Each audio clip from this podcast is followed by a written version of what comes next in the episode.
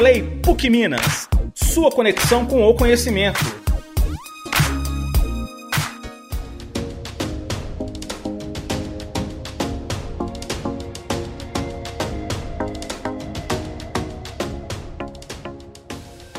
São muitas as razões pelas quais podemos e devemos pensar em mobilidade urbana. Agora mesmo, aqui no Brasil, o preço elevado da gasolina e do etanol tem feito muita gente pensar na forma como se locomove, em busca de alternativas. Mas a inflação dos combustíveis é apenas um dos fatores. Cada vez mais, as pessoas questionam se os produtos e serviços que utilizam causam impactos negativos no meio ambiente. São poluentes? Suas fontes de energia são renováveis?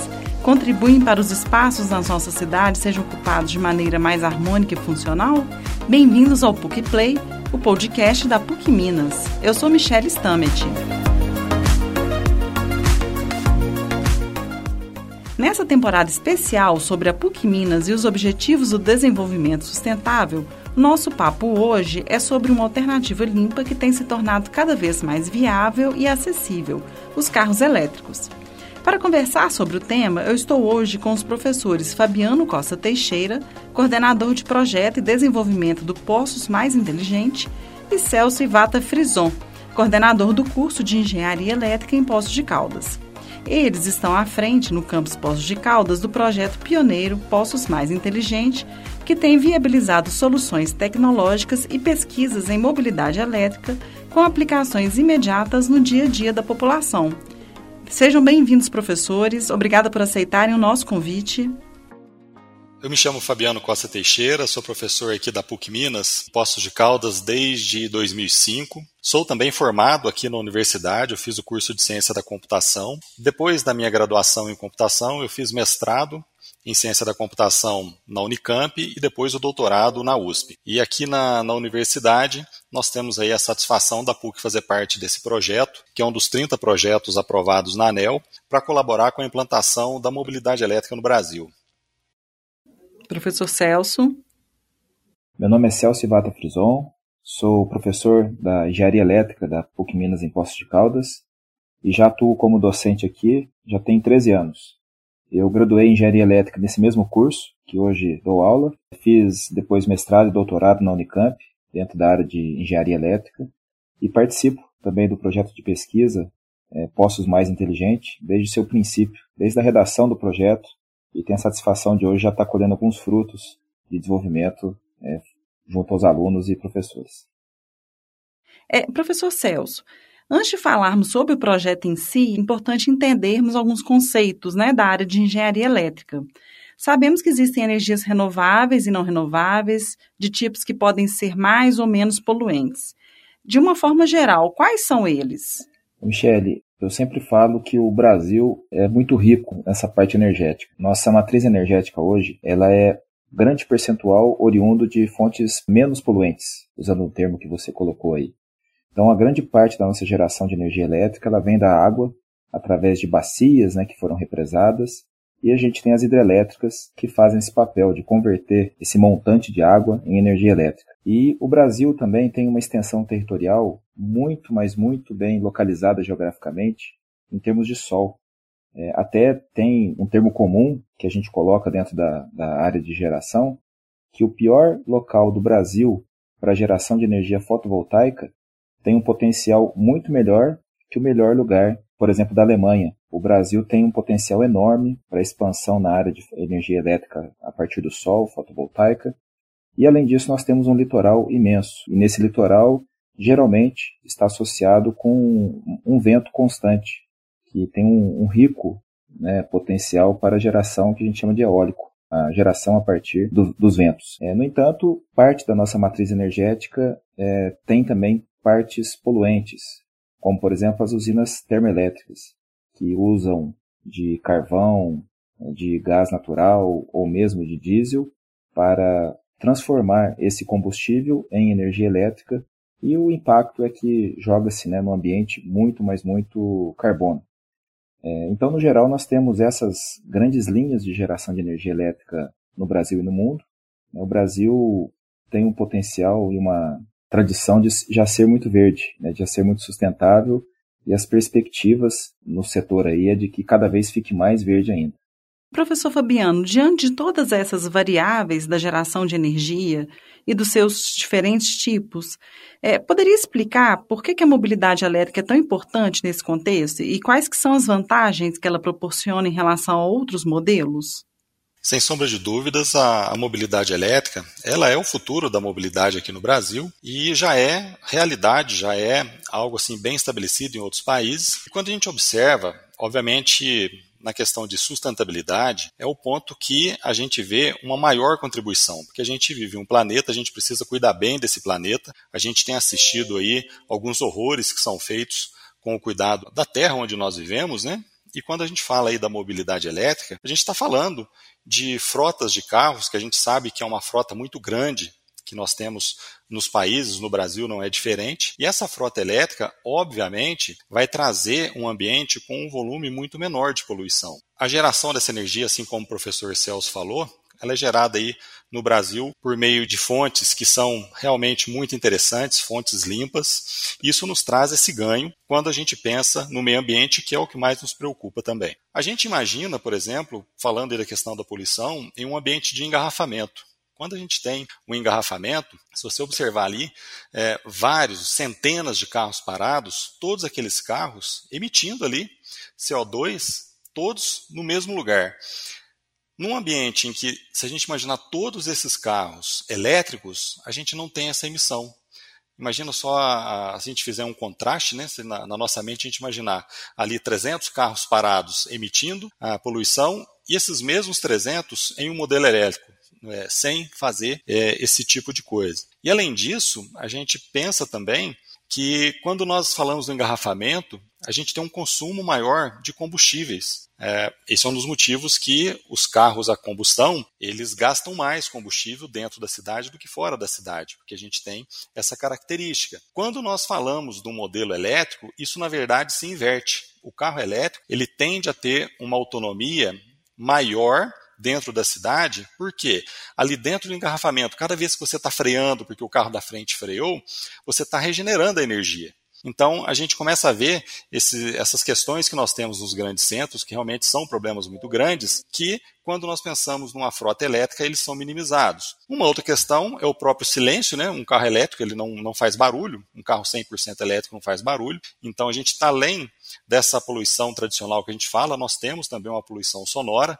O que, que é muito comum a gente ver? As pessoas vão morar, escolher um apartamento para morar, dependendo da rua, se é uma rua movimentada, ela escolhe o apartamento dos fundos, porque ah, o barulho do carro na rua me atrapalha. Quando a gente vai para uma frota eletrificada, a gente já começa a ter essa vantagem também, a diminuição da poluição sonora. E em termos financeiros, obviamente, que é o que motiva muita parte desses trabalhos, se a gente fizer uma conta simples, com um carro, por exemplo, que o que a gente tem aqui no nosso projeto, que nós vamos gastar menos de 40 reais para fazer uma carga completa nele, com esses 40 reais a gente percorre aproximadamente 300 quilômetros dentro da cidade. Então, se a gente fizer uma continha simples ali, para cada real que eu gasto recarregando o carro, eu consigo rodar 7,5 quilômetros. Se a gente fizer a mesma conta com o carro a combustão, um carro a gasolina, por exemplo, vou até pegar um exemplo de um carro relativamente econômico aí que faça 12 quilômetros por litro dentro da cidade. Se a gasolina tiver a 7,50, para cada real que eu coloco de combustível, eu ando 1,6 quilômetros. A gente vê aí,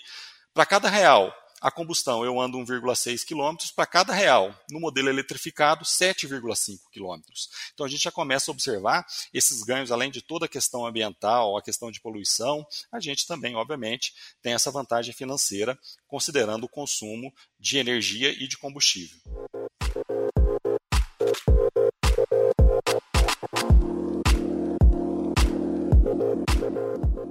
E em relação ao projeto do Poços Mais Inteligente, qual que é a situação do projeto hoje?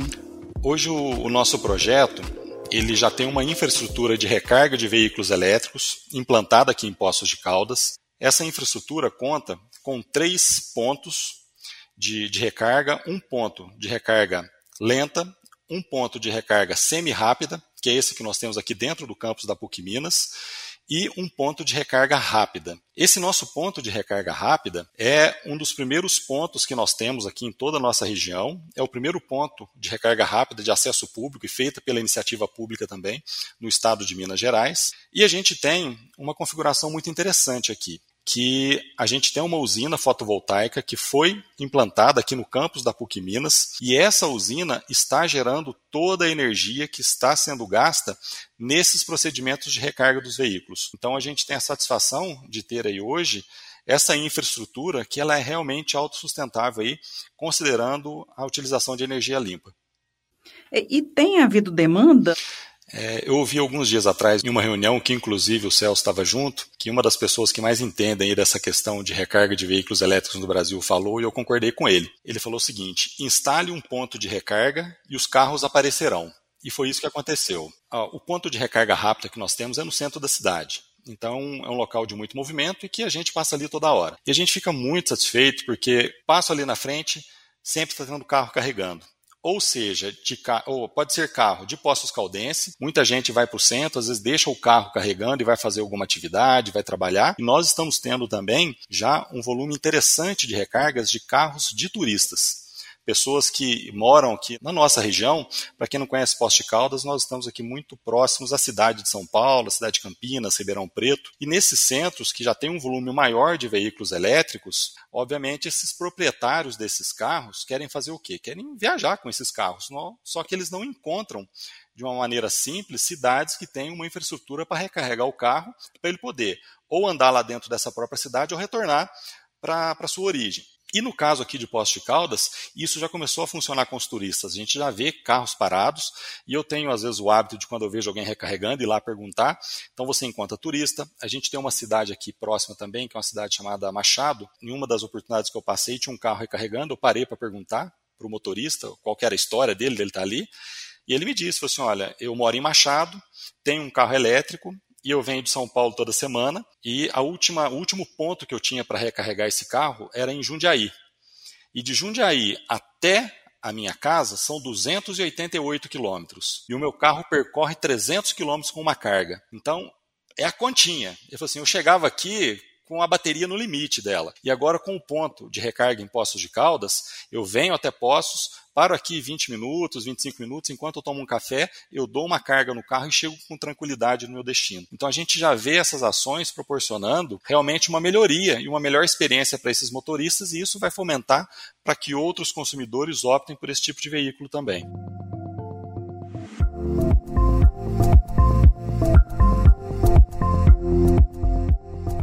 E aqui no Brasil, a gente, quando fala em mobilidade elétrica, ainda é distante da nossa realidade, né? Como você mencionou, é, são pessoas mais do estado de São Paulo, aqui, pelo menos em Belo Horizonte, a gente ainda não vê de uma forma tão comum esses, os carros elétricos.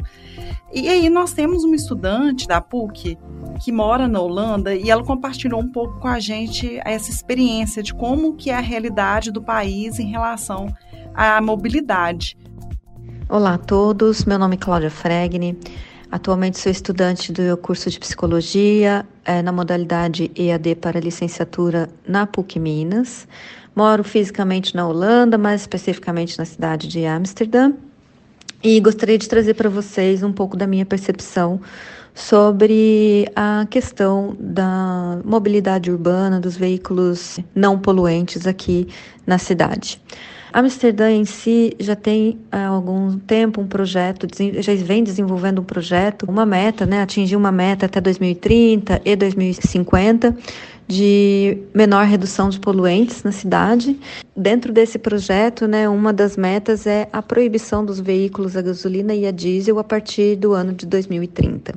Então, para que essa meta seja atingida, o país e a cidade em si já vem trabalhando nas questões de redução fiscal para o incentivo da compra dos veículos elétricos, instalação de carregadores em qualquer local da cidade para que os carros possam ser carregados facilmente. O país e a cidade em si habitualmente não tem garagens é, residenciais para os carros, então os carros eles são estacionados na rua. Então nesses próprios estacionamentos aos redores das residências é, a gente pode ver, notar já um número muito grande de carregadores com muito fácil acesso. Além desses incentivos para os carros privados, a cidade também já tem os veículos para locação compartilhada, então são aqueles veículos que você aluga através dos aplicativos e devolve em outros postos, muito parecido com os aplicativos de bicicletas que nós temos aí em algumas cidades já do Brasil. Temos também os aluguéis de locadoras, que também tem um custo reduzido e até uma certa facilidade para se alugar o carro elétrico. Além do carro em si, ah, já o, próprio hábito do holandês do uso da bicicleta. Então, Amsterdã, por exemplo, tem um número de duas bicicletas por morador. Então, temos aí um número um pouco mais de 2 milhões de bicicletas na cidade.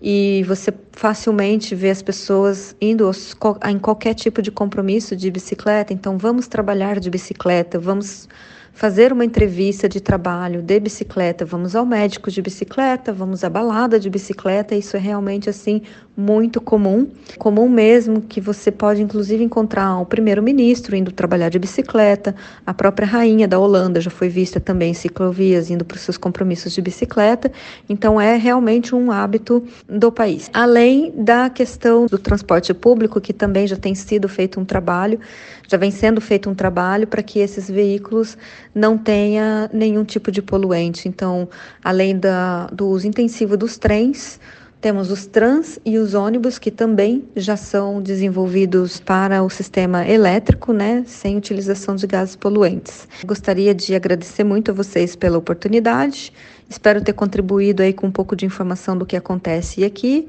e dizer também que eu admiro e tenho muito orgulho de poder contribuir um pouco com esse projeto da PUC Minas, do desenvolvimento do, da mobilidade elétrica, especificamente na cidade onde eu nasci, em Poços de Caldas. Então, agradeço a todos pela oportunidade e até uma próxima.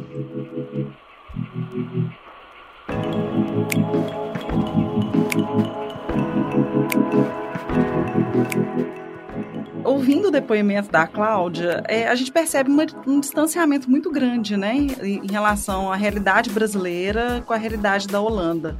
Ela frisa até no depoimento dela muita questão cultural do uso da bicicleta e uma série de arranjos públicos no transporte para motivar as pessoas e possibilitar mesmo o deslocamento de uma forma mais sustentável. O que, que falta para o Brasil para tomar essa direção de uma forma mais definitiva?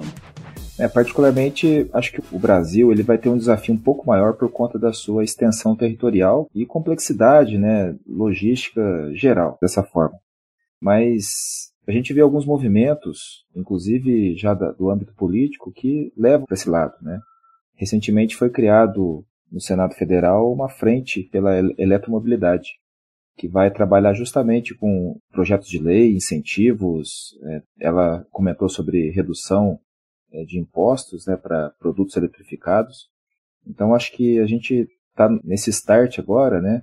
E aos poucos a gente vai talvez fazendo essa, essa roda sair da inércia e conseguir ir em frente ter toda a logística eletrificada. Mas um desafio é realmente a questão dimensão territorial que nós temos. É, e agora Poço já está na, inserida na rota da mobilidade elétrica. E, inclusive, isso contribui para o turismo, né, com o fluxo de visitantes, como vocês já mencionaram. É, professor Fabiano, como que foi criado o programa? Quais são as parcerias? E também quais as ações? Você já comentou um pouquinho sobre o projeto, como que ele funciona hoje, mas quais são as, as ações para o futuro?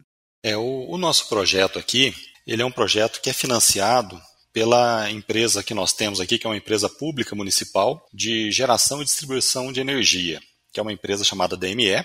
E essa empresa, assim como qualquer outra companhia que tenha concessão do serviço elétrico, ela precisa investir uma parte do seu faturamento em pesquisa e desenvolvimento. Essa é uma lei é, federal de mais de 20 anos que obriga que todas as concessionárias façam esse investimento. E no, no ano de 2019, nós tivemos a oportunidade de participar de um edital da ANEL, que foi um, uma chamada para projetos exclusivamente de mobilidade elétrica. É, nós fizemos, passamos aí por algumas etapas. A primeira etapa foi que as concessionárias abriram as chamadas públicas para que a, as universidades, as empresas, instituições de pesquisa e desenvolvimento tivessem a oportunidade de apresentar suas propostas para essas concessionárias. Nós fizemos essa apresentação. Nós fizemos uma apresentação conjunta com o Instituto Federal que tem aqui em Poços de Caldas. Nós concorremos aqui na concessionária com mais ou menos aí 11 ou 12 outras instituições e nós tivemos o nosso processo inicialmente selecionado pela concessionária. E aí, uma vez que o projeto foi selecionado pela concessionária, nós fomos para uma segunda etapa que era a apresentação desse projeto junto à agência reguladora, a ANEL. Nós fomos em três pessoas daqui de Poste Caldas até Brasília, fizemos uma apresentação para uma banca, onde nós tínhamos ali avaliadores de diversos ministérios, BNDES, das agências reguladoras. Essa banca tinha em torno de 20 pessoas, e onde foram aprovados esses 30 projetos, e nosso aqui é um deles. Então, com esse financiamento das empresas da ME, nós tivemos aí os recursos para montar essa infraestrutura de recarga, fazer, obviamente, todos esses trabalhos que têm sido feitos e a, a gente fica muito satisfeito porque é um momento interessante, é um momento em que a mobilidade está sendo implantada no Brasil, tem muito trabalho para ser feito e muita inovação para que essa mobilidade realmente seja algo viável para as características nacionais que nós temos, como foi muito bem dito pelo professor Celso. Quando nós fizemos a apresentação desse projeto, é, nós tínhamos já ali como um problema levantado, que era o quê? Nós temos uma questão cultural, onde nós que temos carros a combustão, nós estamos habituados a poder andar com o carro até ele entrar na reserva, quem entra na reserva, você para no primeiro posto de combustível que você encontra, que tem uma oferta muito grande, em cada esquina a gente tem um posto de combustível, com cinco minutos você coloca gasolina ou, ou álcool, que seja, diesel e vai embora. No cenário da mobilidade elétrica, isso é muito diferente. Por quê? Primeiro, a oferta dos eletropostos ainda é uma oferta muito, mas muito pequena mesmo. Para vocês terem uma ideia, aqui na, na, nossa região onde nós implantamos o nosso eletroposto de carga rápida, a outra cidade, outro ponto mais próximo que tinha da gente aqui era a cidade de Jundiaí, que deve estar aí a mais ou menos 200 quilômetros de distância da gente. Então, essa logística para um motorista, ela começa a ficar muito complicada, porque você vai ter uma maior oferta de postos de recarga lenta, só que você vai ficar ali uma hora e meia, duas horas esperando para conseguir menos de 20% de carga na bateria. Então tem todo esse problema e nesse cenário é preciso que o motorista faça um planejamento da sua viagem. E nesse planejamento dessa viagem ele precisa fazer o quê? Olha, eu tenho esse carro, eu tenho isso de bateria, esse percentual de bateria, até onde eu vou com essa bateria? Ele precisa ter essa segurança, porque se a bateria acabar no meio do caminho, que já aconteceu conosco, aconteceu uma vez comigo e uma vez com o professor Celso, a gente não tem outra alternativa que não seja chamar o guincho e colocar o carro para ser rebocado. E nesse problema que foi levantado, nós fizemos a proposta do desenvolvimento de um sistema de inteligência artificial que seja capaz de fazer a previsão dessa autonomia considerando o contexto daquela viagem. Esse contexto inclui o quê? Quem é o motorista? Qual é o perfil de direção dele, ele gasta mais energia, gasta menos energia, o carro está com o ar-condicionado ligado, não está, ele está com o modo econômico ligado, não está, a gente está subindo uma serra ou está descendo uma serra, que isso tudo influencia. E nós fizemos esse trabalho aqui dentro da universidade, foram alunos de graduação, alunos de diferentes cursos, alunos de pós-graduação do programa Estrito Senso, um aluno do mestrado, e a gente já tem resultados muito interessantes. Nos testes preliminares, nós já estamos conseguindo resultados onde a previsão do consumo de energia está sendo feito com uma margem de erro de 0,3%. Então, isso em viagens que nós já registramos com o carro, são viagens reais registradas com o carro. Então, a gente vê isso como uma contribuição muito grande, porque nós precisamos para que a mobilidade elétrica seja popularizada, que realmente ela seja algo que leve uma boa experiência para o motorista. O motorista tem que ter segurança, tem que ter conforto para utilizar esse tipo de veículo. Então, a gente vê o papel da universidade como uma instituição aí que pesquisa, que gera conhecimento, que impacta a comunidade com aquilo que produz, com seus professores, com seus alunos, realmente como uma contribuição gigante e que a gente tem certeza que está abrindo o caminho para um futuro muito mais sustentável, muito mais tecnológico nessa questão da mobilidade.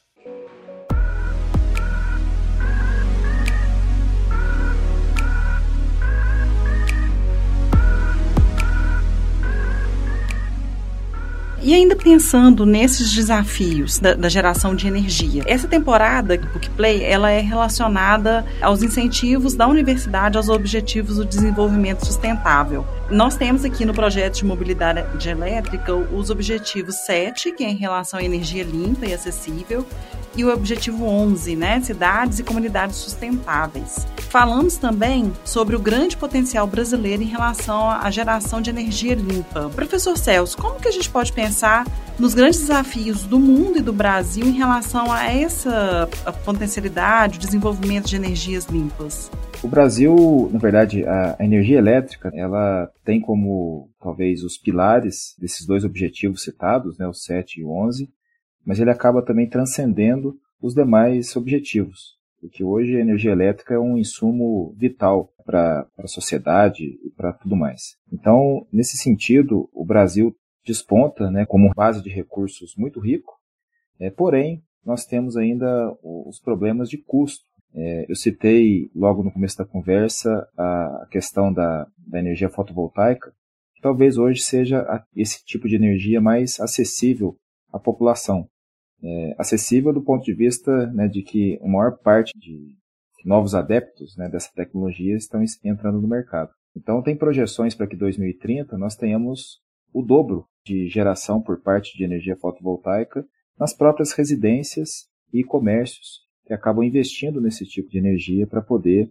ter, obviamente, a contribuição com a sustentabilidade, mas também ganho econômico que isso traz para toda cadeia. E, e nesse sentido, o, uma coisa que seria que a gente acredita, né, que está tendo por conta desses objetivos, dessas motivações para um mundo mais sustentável, é a questão de fomentos, é, como desses projetos né, que nós estamos participando hoje com o Postos Mais Inteligente, mas que as próprias agências e demais organizações, né, no caso do Brasil, destinarem parte desses recursos de pesquisa, que são obrigatórios por lei, eles fazerem esse investimento, nessa questão de desenvolvimento nesse sentido. E com isso, a gente consegue, lá na frente, reduzir o custo de toda essa cadeia para que a gente consiga escalar ainda mais banho e a instalação desse tipo de geração. Agora falando, né, abrindo um pouco o contexto para âmbito mundial, aí tem países que têm maiores dificuldades. Né? Nós temos, como eu disse,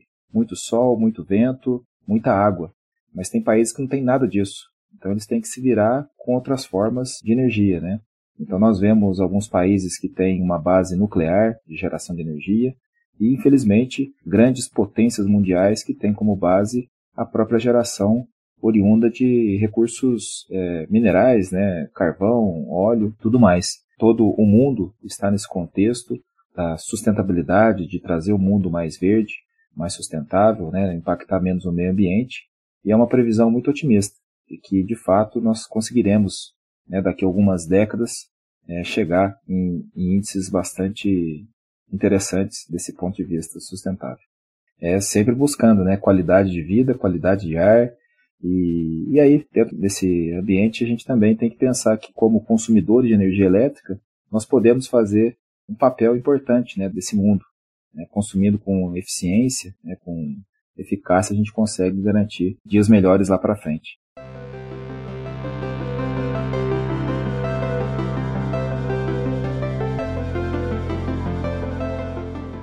Excelente, professores. Muito obrigada pela participação. Obrigada por compartilhar conosco o conhecimento. Eu que agradeço, viu? Foi um, uma satisfação poder participar. Muito obrigado pelo convite, muito obrigado pela oportunidade. A gente fica aqui na PUC Minas de portas abertas para receber aquelas pessoas que têm interesse em conhecer o projeto, conhecer mais sobre mobilidade elétrica. É realmente um grande prazer estar trabalhando com isso e ter a oportunidade de levar esse tema para outras pessoas também. A gente fica à disposição mais uma vez, muito obrigado. Michele, também quero agradecer pelo convite em poder falar sobre o que nós temos desenvolvido aqui na universidade é sempre um prazer muito grande, né? Quando a gente desenvolve alguma coisa e isso é, ganha interesse das outras pessoas. Então, da mesma forma que o professor Fabiano colocou, me disponho também a tirar dúvidas, orientar, né, no caso de alunos e tudo mais, temas que despertem esse, esse lado da mobilidade elétrica. E com isso também quero agradecer muito mais uma vez todo o convite e a possibilidade de participar com vocês aqui. Parabéns pela iniciativa e pelo projeto, professores. PUC Play é o podcast quinzenal da assessoria de imprensa da PUC Minas e vai ao ar às quintas-feiras. Ele é produzido em parceria com o Laboratório de Áudio da Faculdade de Comunicação e Artes, responsável pela gravação, sonorização e edição. Você pode seguir o podcast na Amazon ou no Spotify, assinar na Apple Podcast, se inscrever no Google Podcast ou no Cashbox ou favoritar na Deezer. Assim você não perde nenhum episódio. Eu sou Michelle Stamit e faço roteiro, produção e locução. Até a próxima!